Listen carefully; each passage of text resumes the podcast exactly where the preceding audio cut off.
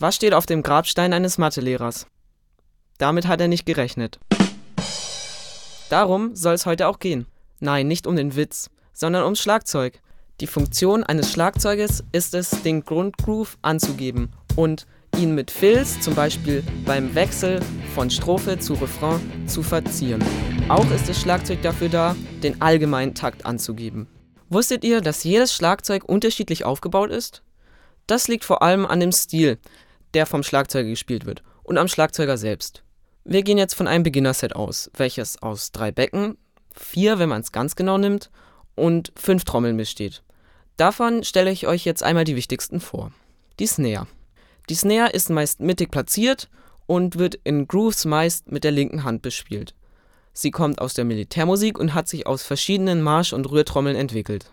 So kann sie sich anhören. Die Bassdrum.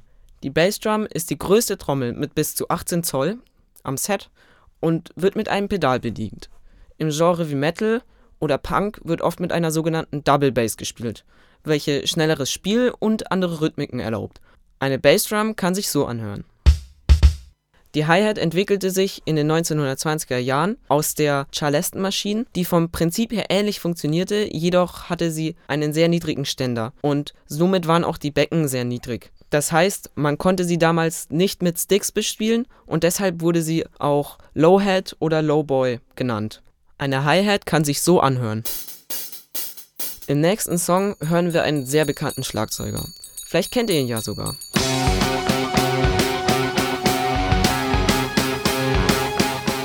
Habt ihr erraten, wer es ist? Der Song war YY Set von Rush. Der Drummer hieß Neil Peart und spielte seit 1974 bei der Band. Andere bekannte Drummer sind zum Beispiel John Bonham von Led Zeppelin. Er war einer der einflussreichsten Rock-Schlagzeuger seiner Zeit.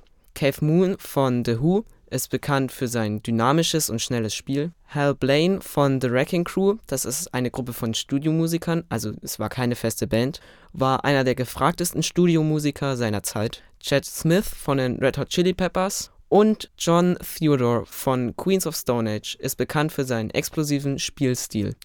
Es ist immer cool und hilfreich, ihnen und auch anderen Drummern, die nicht so bekannt sind, zuzuhören oder zuzuschauen und sich die ein oder andere Sache abzuschauen.